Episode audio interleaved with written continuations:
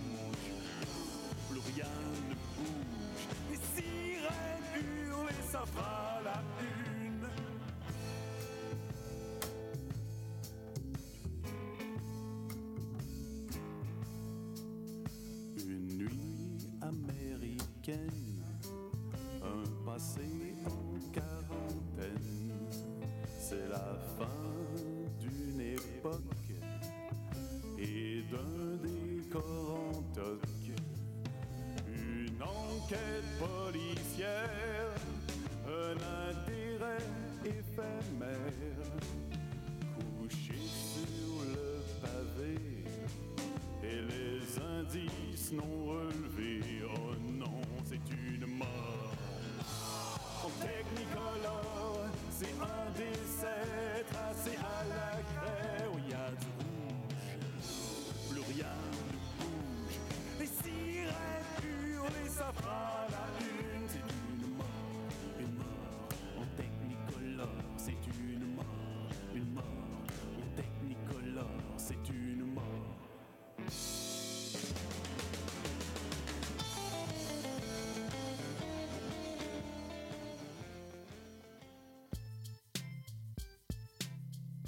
CIBL 101.5 Montréal.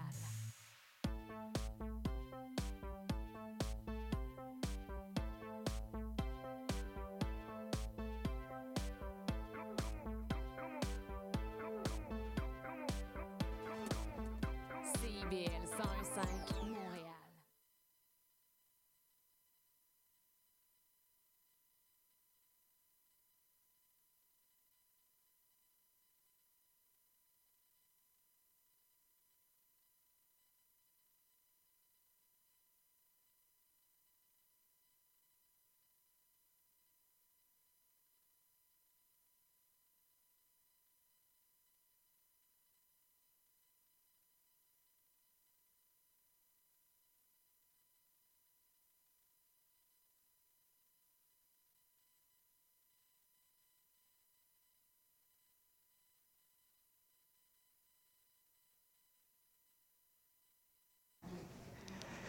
Bonsoir, chères auditrices, chers auditeurs. On a un léger retard, vous l'aurez peut-être euh, remarqué. Euh, il y a un, passant comme ça qui euh, s'est introduit dans l'édifice. C'est bon qui a joué au coquin en, en déclenchant l'alarme. Ah, mais tout va bien. C'est le lutin coquin. C'est le lutin coquin, oui, pourrait-on dire. Euh, mais voilà, j'ai encore le manteau sur le, dos. Je vais me dévêtir un tantinet pour euh, faire une introduction à cette émission. Oui, parce que Viking, le quatrième long métrage de Stéphane Lafleur, a triomphé au 25e Gala Cinéma euh, dimanche dernier. C'est drôle parce que je jasais justement avec euh, les gens de Québec Cinéma euh, tout à l'heure qui, bon, partagent l'édifice et c'était leur... ils festoyaient ce soir en grande pompe. Et donc, avec sept récompenses au gala artisan, Viking a remporté quatre autres prix Iris lors de la cérémonie officielle. Meilleur film, meilleure réalisation, entre autres, et meilleur scénario que le réalisateur Stéphane Lafleur partage avec Eric K. Boulian, qui est euh, un auteur euh, que peut-être vous connaissez. On en discutera tout à l'heure. Alors, euh, meilleure direction de la photographie aussi, travail formidable de Sarah Michara. Meilleur costume aussi. Doit-on le rappeler, ça raconte l'histoire de cinq astronautes sur Terre? Oui, parce qu'il y a cinq astronautes qui sont envoyés sur Mars et l'équipe décide d'avoir une équipe B. Donc, une équipe sur Terre pour aider à gérer les conflits interpersonnels, donc ils ont été choisis euh, selon leur personnalité qui correspondait en tout point, dit-on, à l'équipe sur Mars. Sauf que là, ils sont dans un désert, ils sont dans une navette spatiale, entre guillemets. Ah, Et l'alarme vient de, de retentir à nouveau. Euh, c'est bien intéressant ce qui se passe là, pour les gens à la maison. On Il a y les a pompiers des en plus qui pompiers sont arrivés. Qui sont là Je pense euh, devant, la, sortir éventuellement. de- devant l'alarme. Et là, c'est les aléas du direct, je pense que vous comprenez. Euh, oui, alors, je, je regarde la situation. J'ai l'impression d'être un journaliste qui décrit en direct les événements. C'est très particulier. On suit vraiment l'évolution au compte-goutte. On suit au compte-goutte. Alors, pour les auditeurs et auditrices, euh, les pompiers sont là. Nous sommes en sécurité. Euh, visiblement, euh, tout va bien. Des gens attendent à, à l'extérieur. euh, leur euh, autobus, probablement. On les salue. on leur envoie la main. Et euh, c'est très divertissant tout ce qui se passe autour de moi. Moi, j'essaie de faire comme si de rien n'était. Et je pense que on va lancer. Je vois Antoine qui me fait euh, signe d'y aller. Et pourquoi pas lancer le thème de la soirée? Ah, C'est fracassant. Oh là là. Vous écoutez Lire et délire.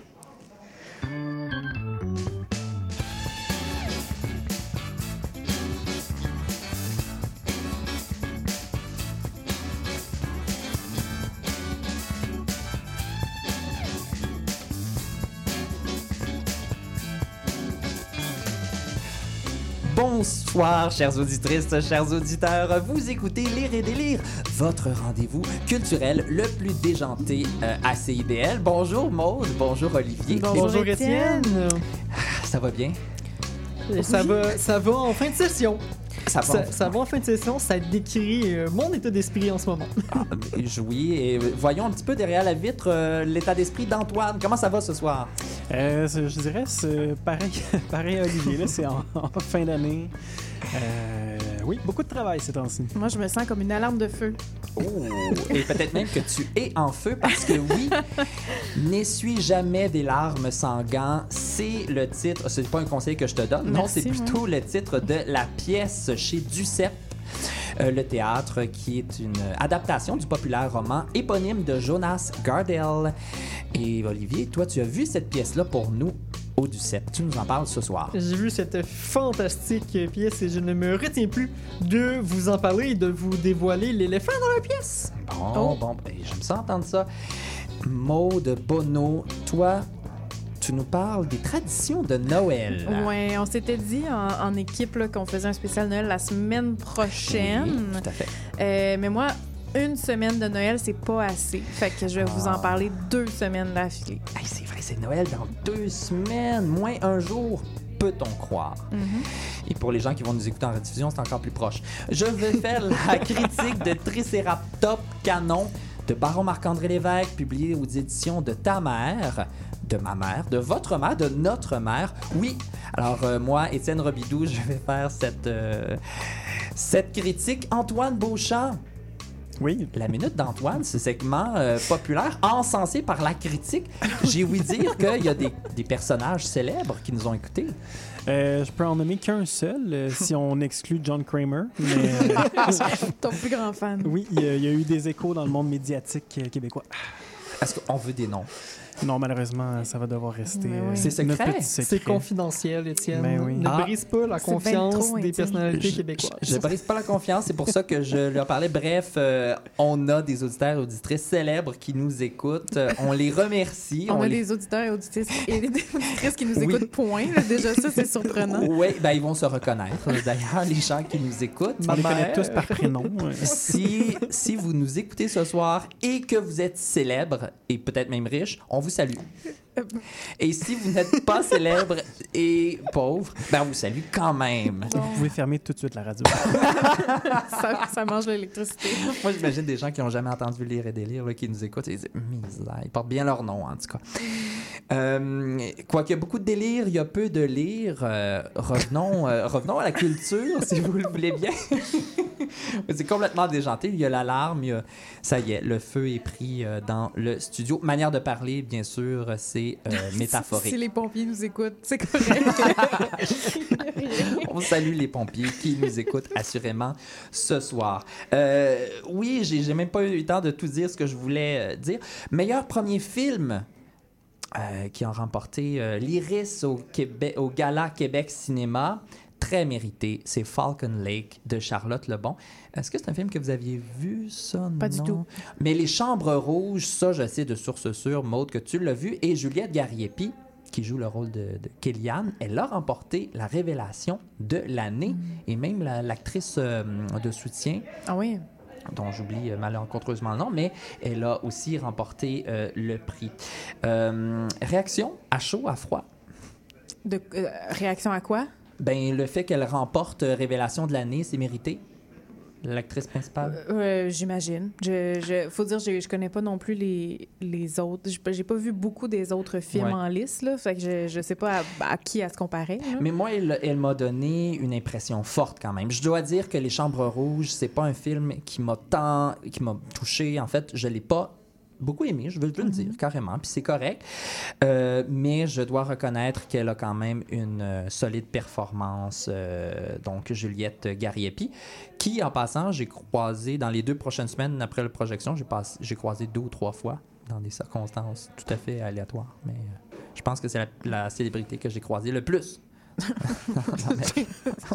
On veut un palmarès. La semaine prochaine. Tout à fait.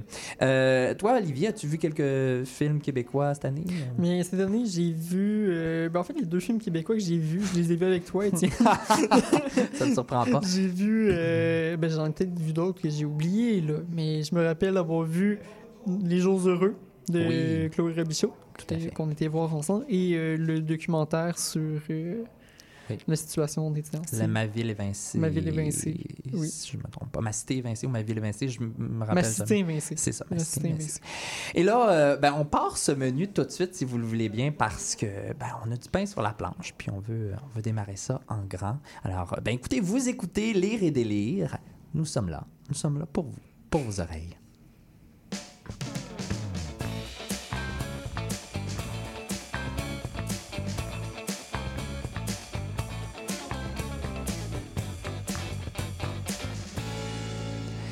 Je le disais d'entrée de jeu, n'essuie jamais des larmes sanguantes. Très beau titre d'ailleurs, très euh, poétique. euh, on y reviendra. pas si poétique que ça. Non. On y reviendra. Oh, ok, peut-être euh, quelque chose de, de glauque qui se cache là-dessous. Euh, tout à fait. C'est présenté chez Ducep. euh, c'est même la pièce événement de cette fin d'année. Euh, une adaptation donc d'un roman. Euh, roman de Jonas Gardel qui a remporté le prix des libraires en 2018. Et là, le défi était de taille quand même parce que l'œuvre, c'est une œuvre fleuve, pourrait-on dire, de plus de 800 pages qu'on a transposée dans une pièce, tenez-vous bien, de 3h30. Moi, je trouve ça long quand même pour une pièce. Euh, Est-ce que c'est digeste comme pièce? c'est tout à fait digeste. Écoutez, le, le travail d'adaptation vraiment est un travail de maître. Il n'y a pas un temps mort du 3h30 de la pièce. On a le droit quand même à une entraque pour euh, se Aucun temps dégourdir. mort. les- Il n'y a, pas de temps mort. C'est étonnant. Il n'y a pas de temps mort parce que même les moments de silence, les moments de, de déplacement d'éléments sur la scène, ils sont ponctués de narration, de dialogue, de narration qui, qui sont probablement tirés du roman, de, de- parce que ça avait un style un peu plus euh, littéraire, ces, ces passages-là. Euh, des moments de silence qui viennent vraiment appuyer le propos de la pièce et qui ne semblent pas vides euh, à ce moment-là du tout. Mais quand tu parles de moments plus littéraires, qu'est-ce que tu veux dire? Des Mais on- moments plus lus? Ou... Oui, exact. C'est donc euh, la, la pièce, dans le fond, euh, on suit euh, un certain nombre de personnages qui vont interagir en dialogue entre eux, mais on a un personnage qui va s'occuper, de leur narration un peu tout au long de la pièce. Et souvent, dans les moments où on va déplacer les parties de décor, au lieu de mettre une musique de fond, euh, pour couvrir le, ce, temps de changement, de réorganisation de l'espace scénique-là. C'est un personnage qui va faire une narration, qui va combler finalement les, euh, les vides, ben pas les vides, mais les ellipses entre Mm. les différentes scènes. C'est habile comme mise en scène, ça fonctionne? C'est très habile. La- la- pour vrai, la mise en scène a été impeccable. Et là, je, je vous parle de ça, mais je vais, je vais plonger euh, tout de suite dans, dans la pièce. N'essuie jamais de larmes sanguantes, c'est une pièce qui finit mal. On le sait dès, dès le début. Il y a six amis et sur les six amis, il y en a cinq qui vont mourir. Il va y avoir un seul survivant. Hmm. C'est annoncé dès le départ. là, C'est dans les premières choses qu'on voit. J'aime ça, les pièces comme ça, que c'est annoncé dès le départ qu'il va y avoir une tragédie, mais on ne sait pas comment ça va se passer. Mais en fait, on sait comment ça va En se passer. N'essuie jamais de larmes sanguantes, c'est une pièce qui parle de l'épidémie de sida qui a eu lieu dans les années 1980. Et là, on est historiquement et géographiquement situé en Suède. Donc, euh, c'est dit, c'est annoncé dans les premières lignes. Cette histoire-là, elle est vraie.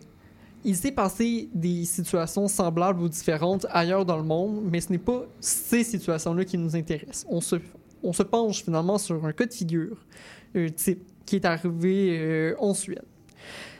Le décor, en fait, c'est des espèces de gros blocs noirs, des gros euh, prismes à base rectangulaire. On de- fait un peu de géométrie de- ce de- soir. On fait de la géométrie différents volumes, donc euh, à peu près trois volumes, un, un peu plus plat, un moyen, puis un. Et dans le fond, ça, ça figure tout le long euh, les tombes qui vont attendre euh, les corps de ces, de ces personnages qu'on voit évoluer sur scène et qui finissent par mourir de la maladie finalement, sauf, sauf un. Euh, qui, On qui est dans les années 70. 80. Ah, 80. 80, excuse-moi. 80, 90 à peu près. Ok. Euh, la pièce commence en 2009, mais 2009 c'est le moment où justement le personnage qui survit va fleurir les tombes de ses amis qui sont décédés. Tu dis qu'on n'a pas vraiment de surprise, on sait déjà comment ça va se passer, comment ils vont mourir. Est-ce que c'est quand même une pièce qui nous garde en haleine? Et, euh, est-ce que ça garde notre intérêt? Mais parce que que trois heures et l'in- demie. l'inté- Oui. l'intérêt, ce n'est pas de savoir qu'est-ce qui va advenir aux personnages, c'est de voir leur vie, voir leur combat, leur affirmation en temps réel. C'est une pièce qui, je l'ai dit, finit mal, en ce sens que les gens meurent. Ouais. Les gens meurent, mais en même temps, c'est une ode à la vie. Une ode à la libération des mœurs, à la libération des corps.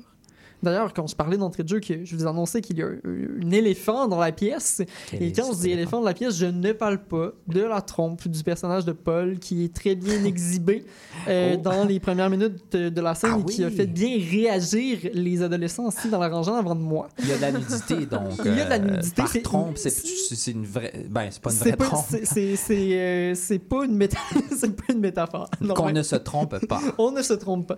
Euh, non, la pièce était euh, annoncée pour les euh, 16 ans et plus en raison de nudité. Et, euh, mais non, ce n'est pas ça l'éléphant dans la pièce, Étienne. L'éléphant dans la pièce, c'est qu'on inonde la scène. Hmm. On inonde. On inonde De comment, de quoi? D'eau. D'eau? D'eau. La scène, elle est inondée d'eau. As-tu été inondé toi-même? Non, non, non, non. Pas... non, En fait, c'est que la pièce commence, bon, on voit ces, volumes euh, cubiques là qui sont un petit peu partout, qui sont constamment réarrangés pour réorganiser l'espace. Ça se transforme en divan, en train, en tout ça, selon comment qu'on place les différents volumes, en tombe, en lit d'hôpital. Mais éventuellement, il y a un, un petit filet d'eau qui commence à couler du plafond, tout mince. On le voit presque pas Tout venir innocent, là. tout innocent, fait un peu d'eau, au début ils mettent un pichet, ramassent l'eau, tu sais, tout ça. Et éventuellement, c'est un déluge qui va littéralement se déclencher sur scène. Question plate, qu'est-ce que ça représente pour toi? Ben, j'ai l'impression que c'est en fait le, le corps qui est, de plus, qui est de plus en plus transpercé par la maladie. C'est ok. une maladie qui est inconnue au début. On voyait des marques de bleu apparaître sur des corps, mais on ne savait pas trop c'était quoi. On banalisait un peu. Finalement, quand, on l'épidémie se- s'est fait savoir dans les médias, les gens ont commencé à se faire tester, à apprendre avec le malheur qu'ils allaient mourir. Parce qu'au début, il faut dire, si aujourd'hui, euh, le sida et le VIH sont des maladies qui demeurent incurables, mais qu'il y a des traitements qui permettent de vivre sans les effets, puis de même qui deviennent indétectables dans le corps. Donc, une personne peut vivre avec le VIH, prendre sa, médica- sa médication et euh, se faire tester négatif. Euh, C'est plus, c'est euh, plus un acte de mort c'est nécessairement. plus un acte de mort du tout, mais à l'époque, il n'y avait pas encore de cure qui a été découverte. D'ailleurs, dans la pièce, c'est pour ça qu'un seul personnage réussit à survivre, c'est que chez lui, la maladie s'est développée plus tranquillement, comme c'est arrivé à certains, assez tranquillement pour que les cures apparaissent puis qu'ils puissent survivre g- grâce à la médication. On se rappellera dans les années 70-80, euh, il y avait une véritable peur, mais peur c'est même pas le mot, une phobie euh, terrible des gens de la population. On savait pas trop quoi penser du sida. Ça s'accompagnait évidemment d'un combat politique. Est-ce que ça, ça se reflète dans, dans la pièce, ce climat le- de peur-là, le- ce combat politique-là? le, combat, le combat politique, oui, parce que les, les personnages sont des militants pour les droits LGBT, LGBTQ+, euh, Hmm. de l'époque. La peur se manifeste dans, chez, les, chez les parents de nos deux protagonistes principaux, donc euh, Rasmus et Benjamin, qui vont tomber amoureux l'un de l'autre.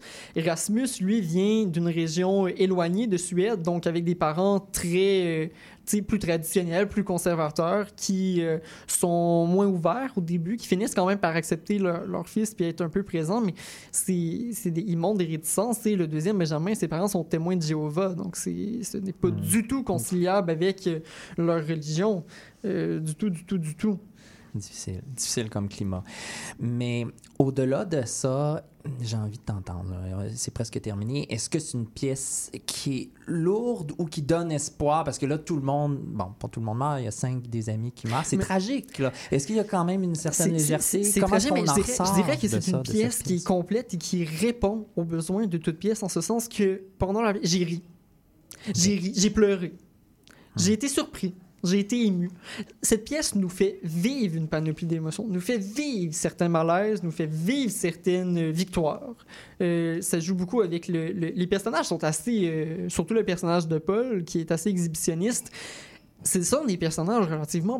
C'est un personnage burlesque, mais qui l'affirme, tu sais. Donc, euh, si euh, on l'amenait en 2023, euh, Paul aurait probablement participé euh, à RuPaul's Drag Race. Ça aurait probablement été son type de, compétition, de mode de vie. J'aime la, comparaison, elle est flatteuse. Oui. Donc, euh, je comprends que, ben, on va voir cette pièce. Mais oui, on va voir cette pièce tout à fait. Je pense qu'il reste peu de représentations. Peut-être qu'elles sont déjà toutes complètes, mais si on a la chance de la voir, il faut y aller. Ça vaut vraiment la peine. Sincèrement, tu as été très convaincant ce soir. Je sais pas pour toi, Maude, là. Ben, je vais me pitcher. Je vais, je vais aller C'est cogner vrai. chez Ducep en face. C'est pas, pas trop loin. là. Je vais aller voir s'ils ont des billets. Mais sincèrement, moi, ça m'a donné très envie de le voir, la pièce. Et je sais pas pour toi, euh, Antoine, derrière la vitre, qui a de l'air euh, interloqué. Oui, ben, intéressé par euh, tout le contenu et euh, curieux de la trompe. Juste pour la trompe, si vous êtes bien curieux et un peu voyeur, ça vaut la peine. Donc, euh, je C'est répète, cher payé pour une trompe. euh, n'essuie jamais de larmes sans Ah, mais j'ai même pas parlé du titre. Brièvement. Excusez-moi, c'est parce qu'on a. T'es arrivé, t'as- j'ai dit que c'était pas, c'était pas vraiment poétique. En fait, n'essuie Ouais. jamais de larmes sanglantes? C'est une injonction qui est donnée aux infirmières qui s'occupent des, euh, des malades mourants. N'essuie pas de larmes sanglantes parce qu'on a peur que par le contact du fluide, tu attrapes la maladie. Oui, Donc c'est quelque chose d'assez pensé. littéral finalement comme titre. Pas du tout. euh, C'est vraiment un beau titre. c'est très évocateur. C'est- Oui, ben moi, même si je comprends euh, le titre, il garde euh, certainement une, euh, une poésie. Il y a une beauté littéraire, tout à fait. Donc, N'essuie jamais de larmes sans gants. C'est présenté jusqu'au 17 décembre 2023. Donc la semaine prochaine. La semaine prochaine, précipitez-vous pour voir cette mise en scène d'Alexandre Fecto. Merci beaucoup, Olivier.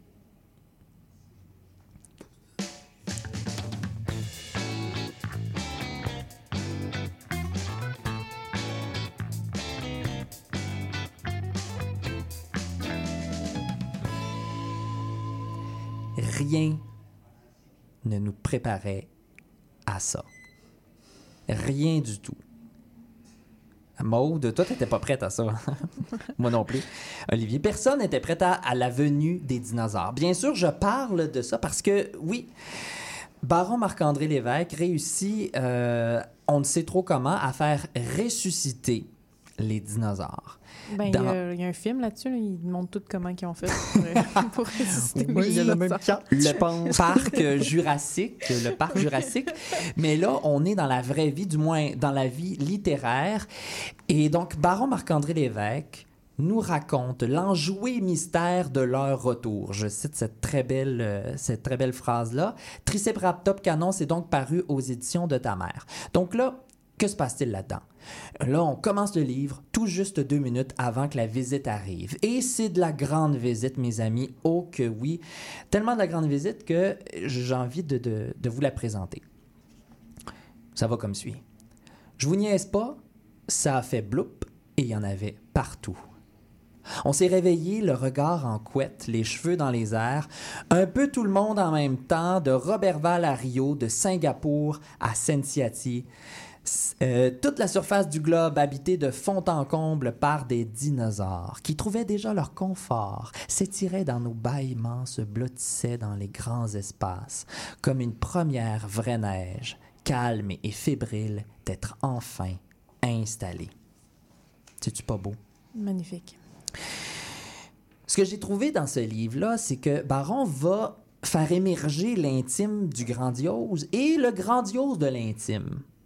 D'où sa force. Parce que ce baron Marc-André Lévesque, il nous avait habitués à ces, métaphores grandiloquentes, explosives. On se rappellera peut-être, pour ceux et celles qui l'ont lu, euh, Chasse aux licornes, il y a de cela quand même plusieurs années. Après Toutou Tango, on avait euh, encore cette version éclatée. Il reprenait beaucoup le principe de la liste, qu'on retrouve quand même un peu, et même beaucoup, dans ce livre-là. Je vais y revenir.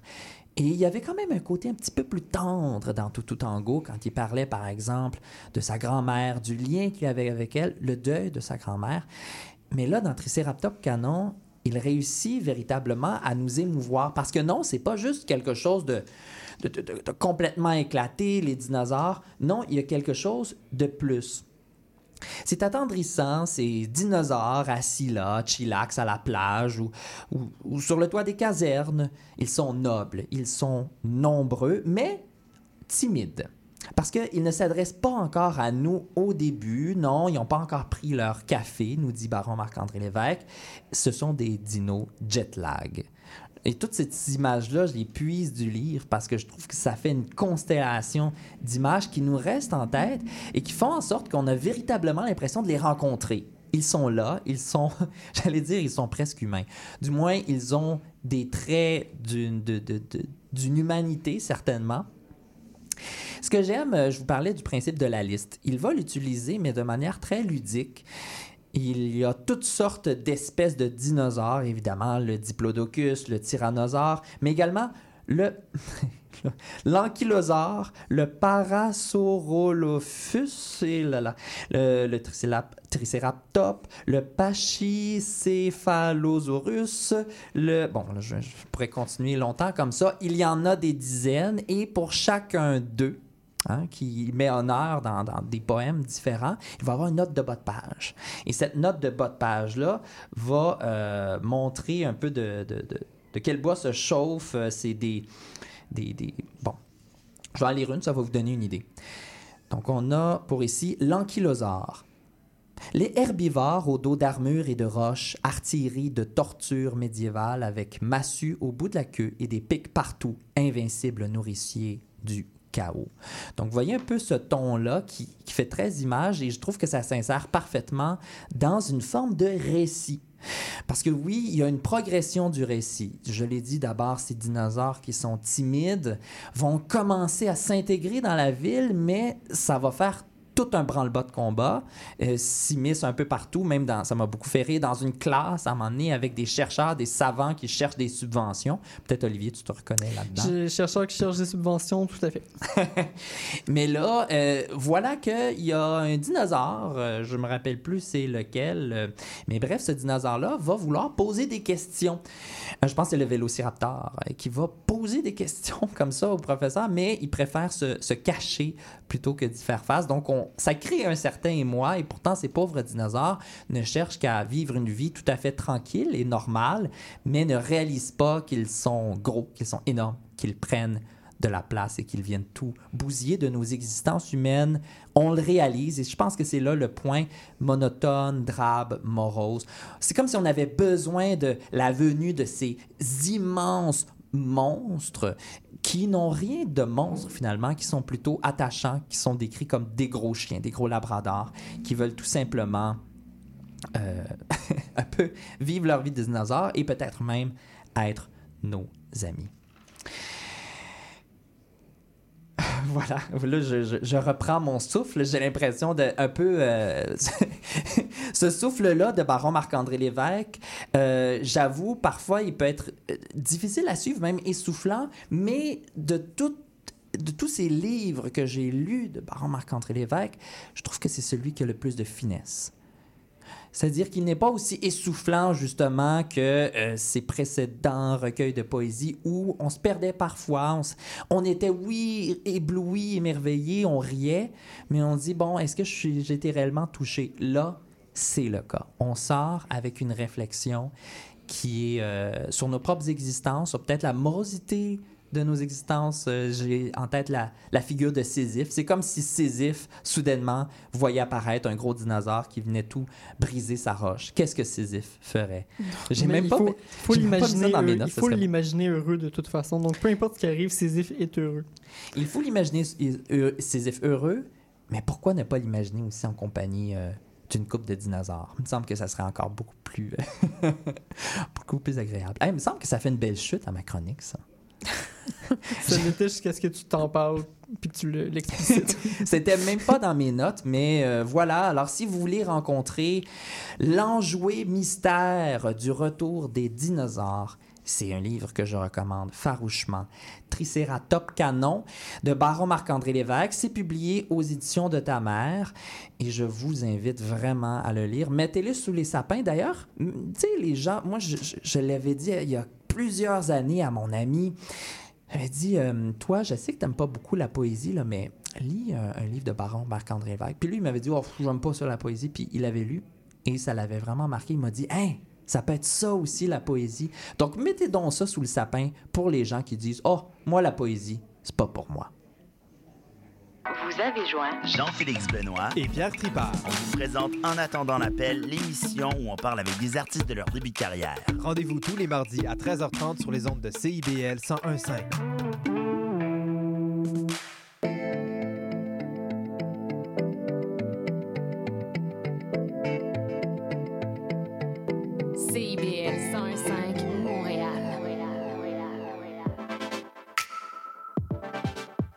Bonjour, ici Boris Chassagne. Pour découvrir l'actualité locale d'un bout à l'autre du pays, écoutez l'émission Point de vue. On vous présente des reportages, portraits et entrevues réalisés par nos journalistes postés dans des provinces et territoires canadiens, société, art, culture, environnement, affaires publiques, l'information locale destinée à un auditoire national.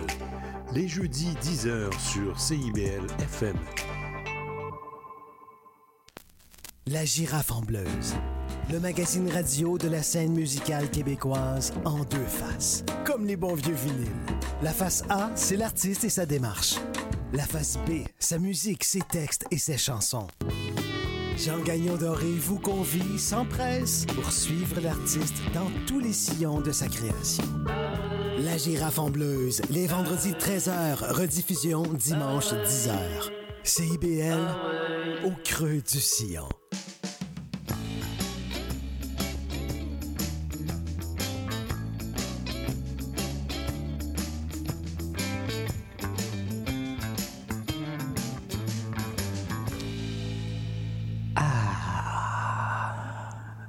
C'est comme ton, ton trademark. Hein, Oui, c'est- j'adore faire ça. C'est mon, comme dirait Marie-Louise Arsenault, c'est mon claim to fame. c'est très niché comme. Euh, alors, après ce Ah, j'allais dire, vous écoutez Lire et délire. Ah oui. euh, oh! Petite pluie à l'extérieur. Euh, Je rappelle qu'on est à l'intersection de euh, la rue Saint-Laurent et Sainte-Catherine. Nous sommes le 12 décembre, le 12 du 12. Et oui, voilà. C'est les, jours d'apocalypse. Oui, la le pluie, 21. les pompiers, un, même un verre cassé Le qui a été 21, dans, 12, 20. qui, qui s'est brisé 21, tout à l'heure, fracassé au sol. Là où tu te trouves, Antoine, parce que toutes les étoiles sont alignées ce soir, pompiers y compris, pour venir t'écouter. la minute d'Antoine. Et là là, et là là. Eh bien, Kunbangwa à vous, Étienne. Oui, je sais pas si, je sais pas si vous avez remarqué mon imperceptible accent dans la langue de Naruto. Eh oui, Maude, euh, j'ai décidé il y a quelque temps d'apprendre le japonais avec l'application du tout petit hibou de la connaissance. Ah ouais, le, petit, le petit hibou très, on va dire, Oui. creepy, là, euh, Non, sur les il est réseaux sociaux. adorable. euh, Adorable. Ouais, grosse mascotte qui fait un peu Il, peur. il est très demandant, mais il est adorable. parce que oui, j'étais tanné d'avoir comme seul passe-temps de répertorier les entrevues où François Legault est méprisant envers la population. C'est comme pas Ouch. drôle parce que ça prend tout mon temps ces temps-ci. Ah, c'est pas difficile à trouver, par contre. Suite à cette introduction qui n'a aucun, euh, aucun rapport avec le reste de ma chronique, euh, je voulais reproduire l'expérience cette semaine parce qu'il y a eu le célèbre et succès retentissant de ma dernière chronique quiz mhm. que le monde radiophonique décrit maintenant comme un chef-d'œuvre. euh, À rien de moins. euh, du David de Michel-Ange, euh, du Titanic de Cameron ou de Gaffa de Nicolas Ciccone. Quel chef-d'œuvre, On, quand même. on- hein. on salue euh, C'est notre le- ami de GAFA. Comment il s'appelle déjà? Le Nicolas Ciccone. oui, que je viens de mentionner euh, par nom. Donc, on voit qui vous écoutez, Étienne. J'ai donc décidé désolé. de reproduire l'opération de quiz avec comme thématique, euh, cette fois-ci, les films des années 2000. Oh my Parce god. que de votre tour d'ivoire d'universitaire, je dois euh, vous faire redescendre au plancher de la plèbe. Hey, on se fait tellement roaster. Je sais que c'est en anglais. Ah, là, mais moi, ça me, ça me, j'ai fait faites miroir griller. à ça parce que je, je suis, je triompherai dans ce quiz. Je- Ah, bon, on va voir, on va tester vos connaissances. Donc, à vos buzzers et que le plus hip gagne. Mhm. Première question. Quel trait de caractère retrouve-t-on toujours chez la meilleure amie d'une protagoniste dans un rom-com? Puis là, si Philippe avait été là, il aurait fallu que j'explique que non, un rom-com, c'est pas l'enchaînement d'une bonne soirée dans un tout inclus à Cuba, mais c'est bien une comédie romantique.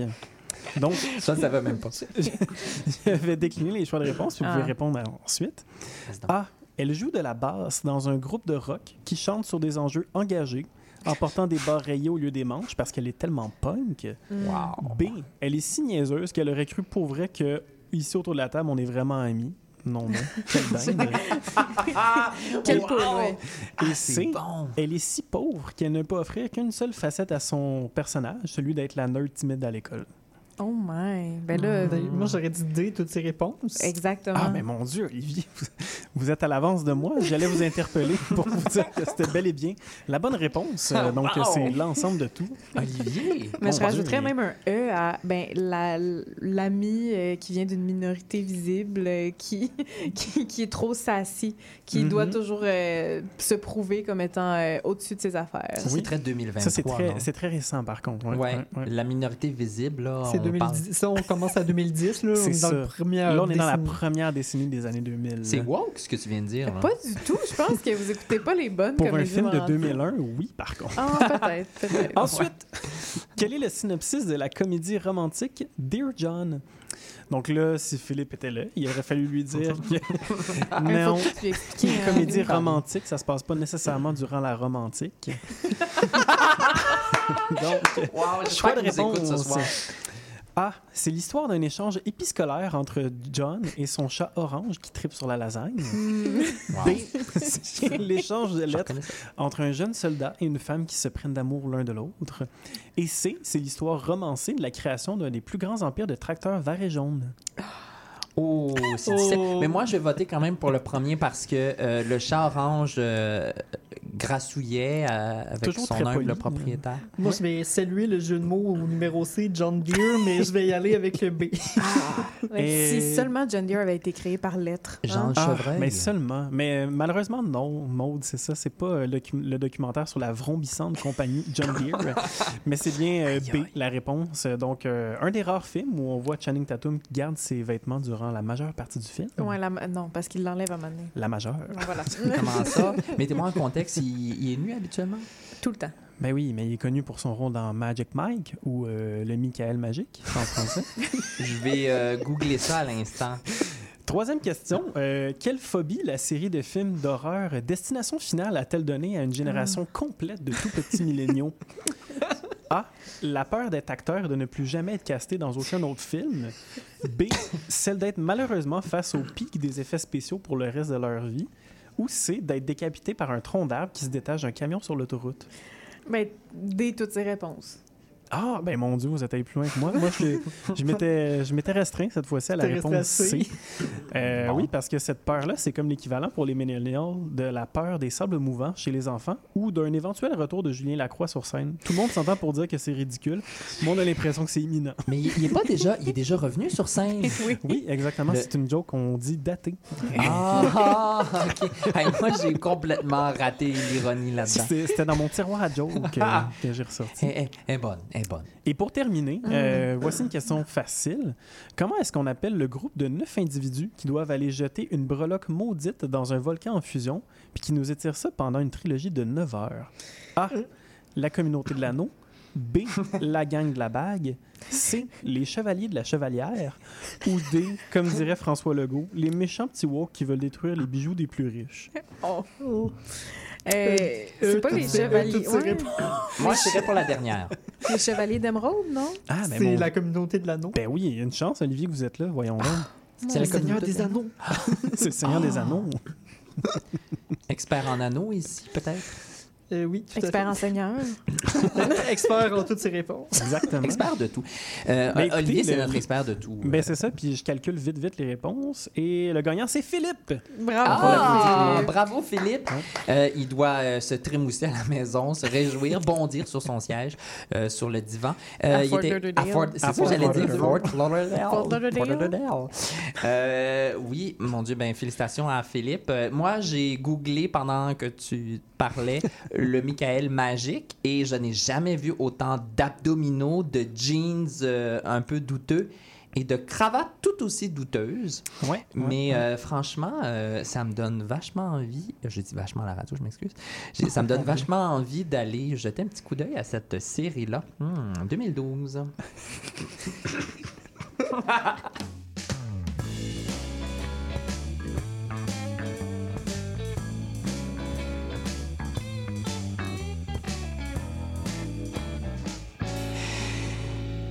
Ho, ho, ho, ho! Joyeux Noël, mes enfants! Euh, C'est Père Noël? Oui, c'est le Père Noël. Euh, et, euh, Maude, je crois que tu as été très sage cette année. Toujours Père Noël. Oui. Euh, et Qu'est-ce que tu... C'était bizarre, ça. Le Père Noël commence à sonner comme le Père Foura. là. Qu'est-ce que tu voudrais cette année comme chronique? Ah, ben, je voulais vous parler aujourd'hui, Père Noël et à tous les autres. Oui. Euh, C'était des- pas prévu. Non, c'est- impromptu, mais vraiment cool. Merci, Étienne. Ça fait plaisir, tout le temps. Euh, je voulais vous parler des, des traditions des fêtes parce que la semaine prochaine, on va vous faire un spécial Noël. là. Toute l'émission sera euh, du temps des fêtes.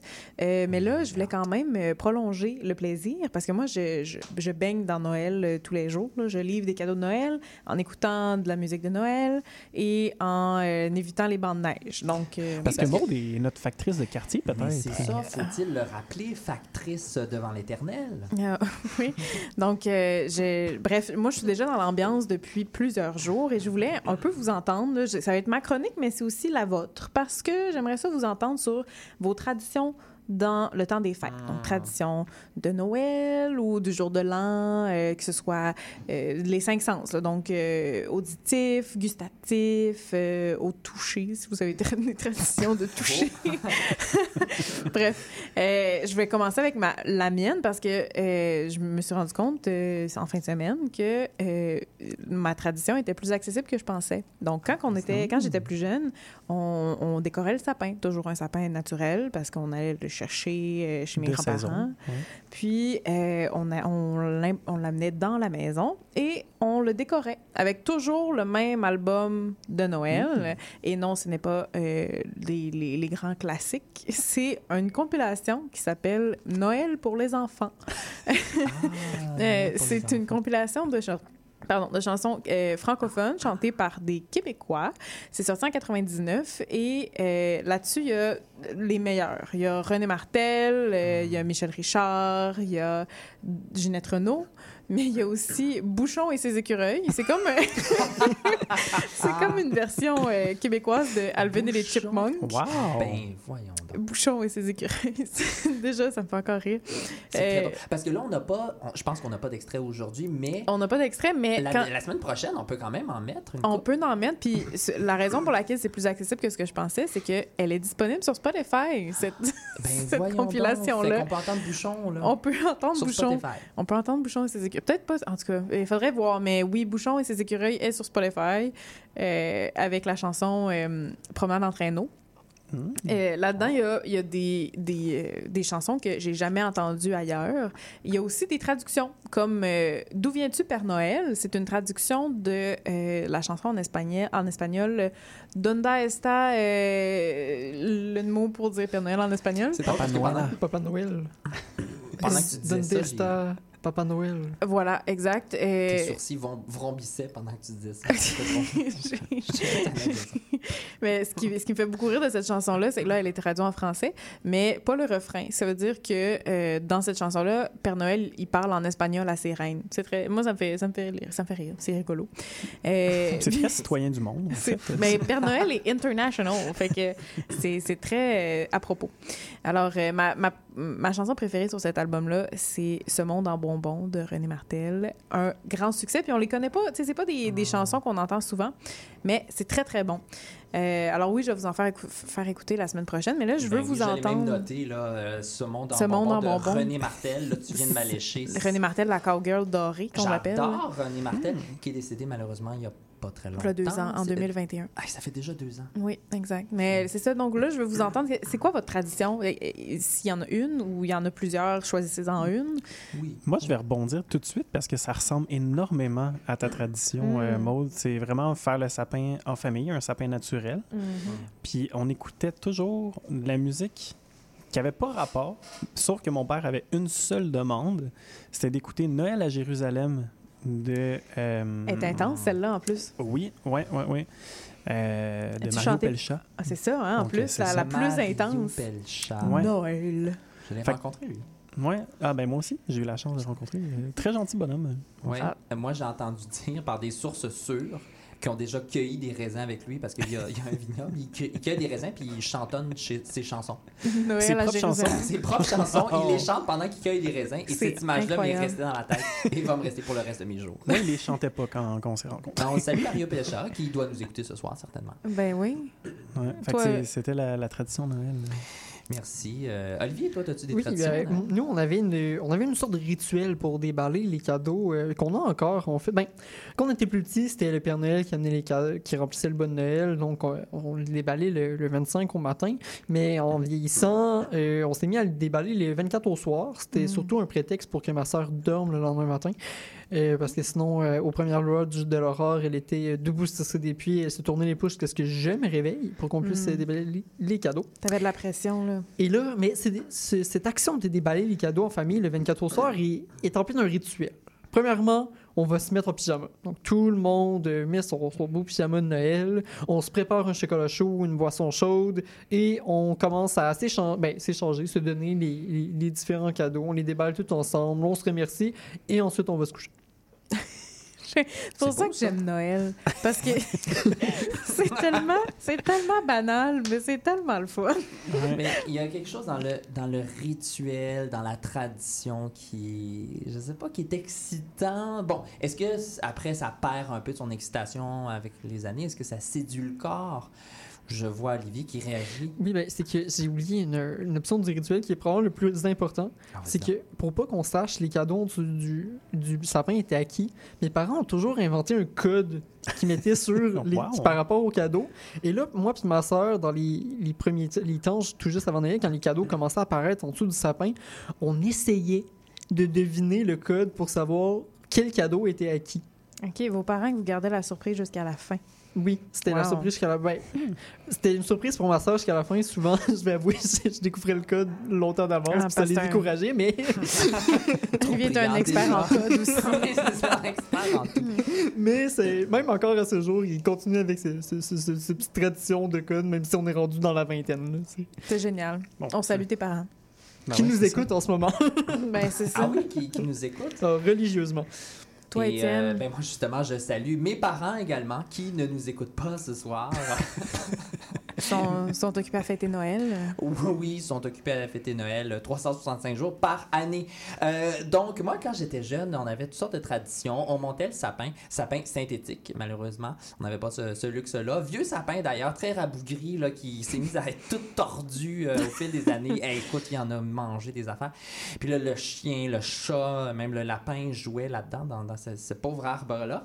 Mon chien aussi aimait beaucoup se, se faufiler parmi les boîtes et dans les boîtes, en des maisons, ne voulait pas sortir de ça. Et avant de déballer le cadeau, nous avions, on avait une tradition très, très importante. C'était la lecture de la Nativité de Jésus. Ah. Donc, euh, mon père euh, toujours nous faisait asseoir et euh, nous lisait au grand complet comment est-ce que Jésus est venu dans ce, j'allais dire dans ce triste monde. Oui, dans ce triste monde. Mais aujourd'hui, non, je, je regarde plutôt ma tradition à moi, ma nouvelle tradition, c'est de regarder le film Crazy de Jean-Marc Vallée, sorti en 2005. Mon Dieu, c'est une drôle de tradition. Ben oui, comme quoi les traditions changent avec le pas temps. très festif. Comme... Peut-être un, un- un film anti-Noël. Quoi de mieux qu'un film anti-Noël pour fêter et célébrer Noël? Vous Et êtes tellement edgy. et Ouais, sinon, oui, je suis très edgy.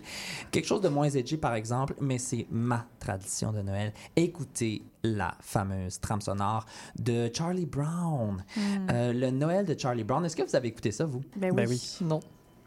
Ah, tu sais, tu, tu sais pas Je te passerai le DVD. euh, Mais je, je, je, je veux dire, je, je sais qui est Charlie Brown, mais c'est oui, ça- mais Vous c'est- connaissez ça- personnellement. ça se limite.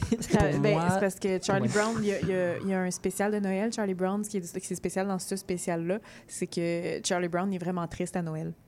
Puis là, Oh. ça, ça se voit un peu dans la, dans, ça s'entend dans la Ouais. trame sonore aussi, c'est que c'est des chansons de Noël qui sont, euh, oui, festives, mais aussi un peu mélancoliques. Puis c'est resté, c'est resté Ouais. dans, à cette heure à la radio, là, on peut entendre. euh, J'ai une anecdote de Charlie Brown à faire. C'est une mini parenthèse ultra courte. Vas- Vas-y donc. Mais euh, ma mère et mon père étaient psychoéducateurs. Et euh, ma mère, dans ses cours de psychoéducation à l'université, avait analysé le personnage de Charlie Brown.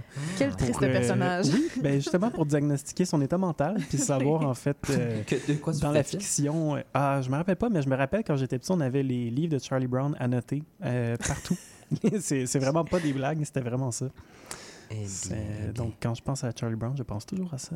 Mais à donc, la santé mentale. Exactement. Ouais, à la santé mentale. Mais si jeune. justement vous voulez améliorer votre santé mentale, peut-être, allez écouter la célèbre trame sonore du jazzman Vince Gara- Garaldi, parce que oui, c'est très jazz, euh, le Noël de Charlie Brown. Il va y avoir un spectacle à la salle Bourgie euh, le 20 décembre et le 21 décembre, et c'est seulement 18 pour les 34 ans, 34 ans et moins.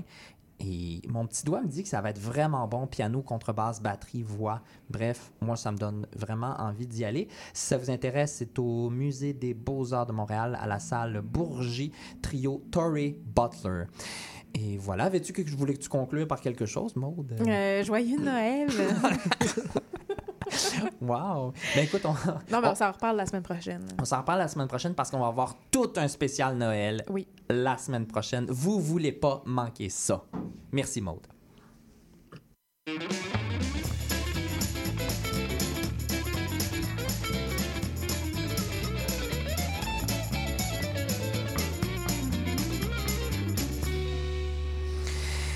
Il reste quelques minutes à l'émission et là j'ai un sujet euh, pour notre segment dans la mêlée pour qu'on discute. Mais avant toute chose, je voudrais annoncer quand même quelque chose aux auditeurs et auditrices qui est important. Oui, euh, nos fidèles auditrices et auditeurs, je vois euh, Antoine, je sais pas s'il est en train de pleurer ou de rire ou de pleurer comme peut-être dans les mots 2023 de.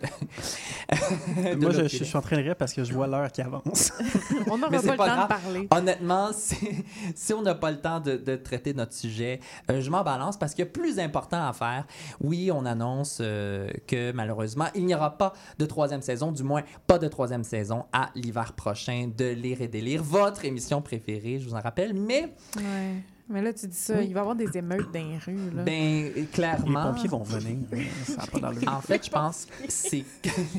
On, on saura plus si les gens manifestent pour euh, le Front commun ou pour le retour de l'ire et de lire. là. Ça va être Mais je pense qu'on peut le dire maintenant, les manifestations du Front commun, c'est pour les rédélires. Euh, on l'a camouflé jusqu'à maintenant. Mais je- auditeurs sont tellement nombreux, sont syndiqués. Je dirais même plus, c'est pas un hasard. Parce qu'il pleut dehors en ce moment. Le ciel pleure notre départ. Et, euh, mais, mais que le ciel se console parce que on va avoir une dernière émission. Et quelle émission, j'en parlais. Là, je, je, je pime ça, mais la semaine prochaine, on va même avoir le grand retour de cet éminent personnage, Philippe Doucet, qui a gagné d'ailleurs ton Qui ça concours. déjà? Et Philippe Doucet, il est tellement éminent qu'il est même pas là puis il gagne ton quiz, Antoine. Mais Ben, oui. c'est ça. C'est c'est le prodige de l'émission. On oublie souvent. là, mais... ouais. C'est un prodige, tout à fait. Mais euh, bref, ça a été un plaisir. Là. Je- je- on dirait que je fais des adieux avant l'heure. Je vous vois me regarder euh, pendu à mes lèvres en se demandant Mais voyons, quand est-ce qu'il va partir euh, notre sujet? Parce C'est que ça. on on rien va à perdre, dire. on va Non, perdre on- deux chroniques la semaine On peut prochaine. changer, là. On, on parle pas du sujet de notre discussion. On va juste parler encore du- de la fin de l'émission, puis on garde ça pour la semaine Ben prochaine. là, parler de la fin de l'émission, c'est comme si on, on était au pied du lit de, de- Oh non, je ne veux pas dire ça quand même, là. Quoi? Au pied D'une du émission moribond. Mais non, mais je veux pas que cette, je veux pas que les gens aient cette, C'est peut-être une nouvelle expression que je vais devoir inclure dans mes quiz. ou- je veux pas que c'est- je, je veux que les gens voient notre plaisir, notre bonheur et non no- notre tristesse, notre Bon, désert. pas. ah, ok. Il aurait fallu avoir un petit extrait musical de Will You Remember Me? Ça, c'est pour la semaine prochaine. Fais-moi penser. euh, Oui, pour vrai, je vais le- je vais le- l'ajouter.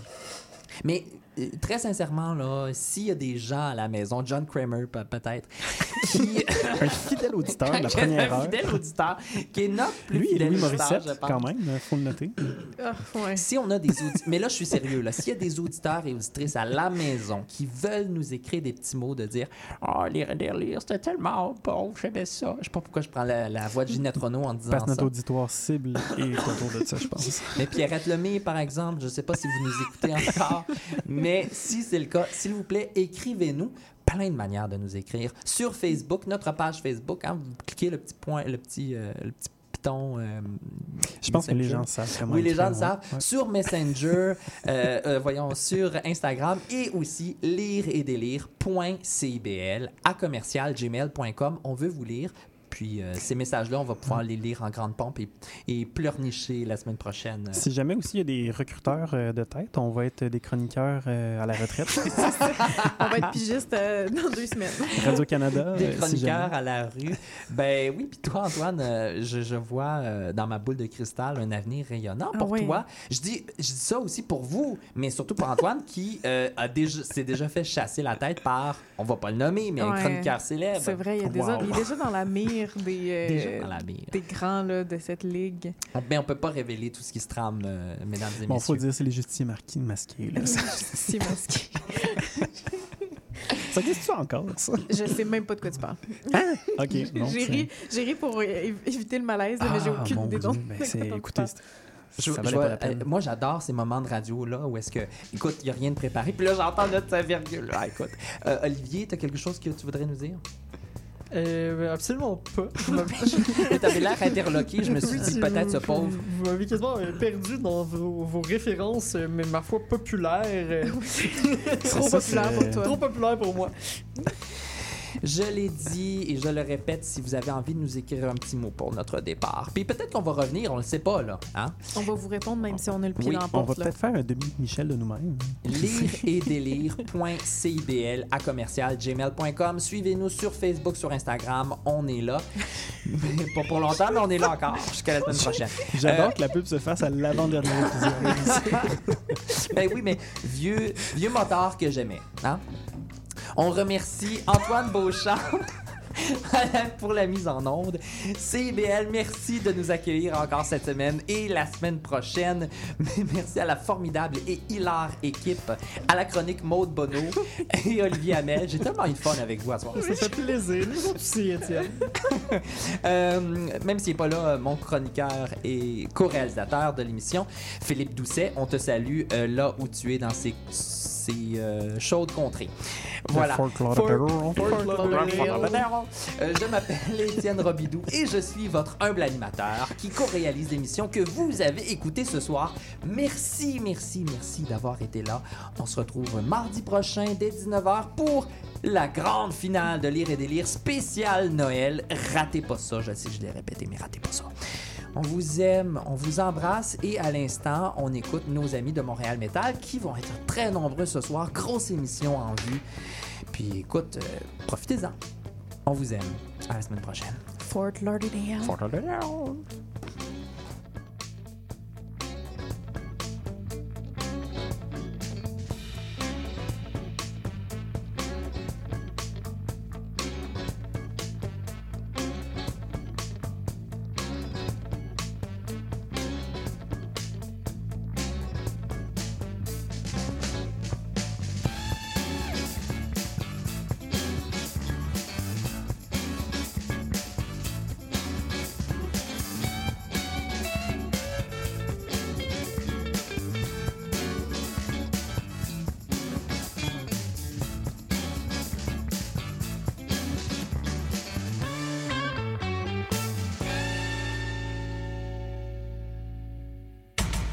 Atención mi gente, este party está totalmente lleno y la gente me está pidiendo la remezcla desde el bloque FM.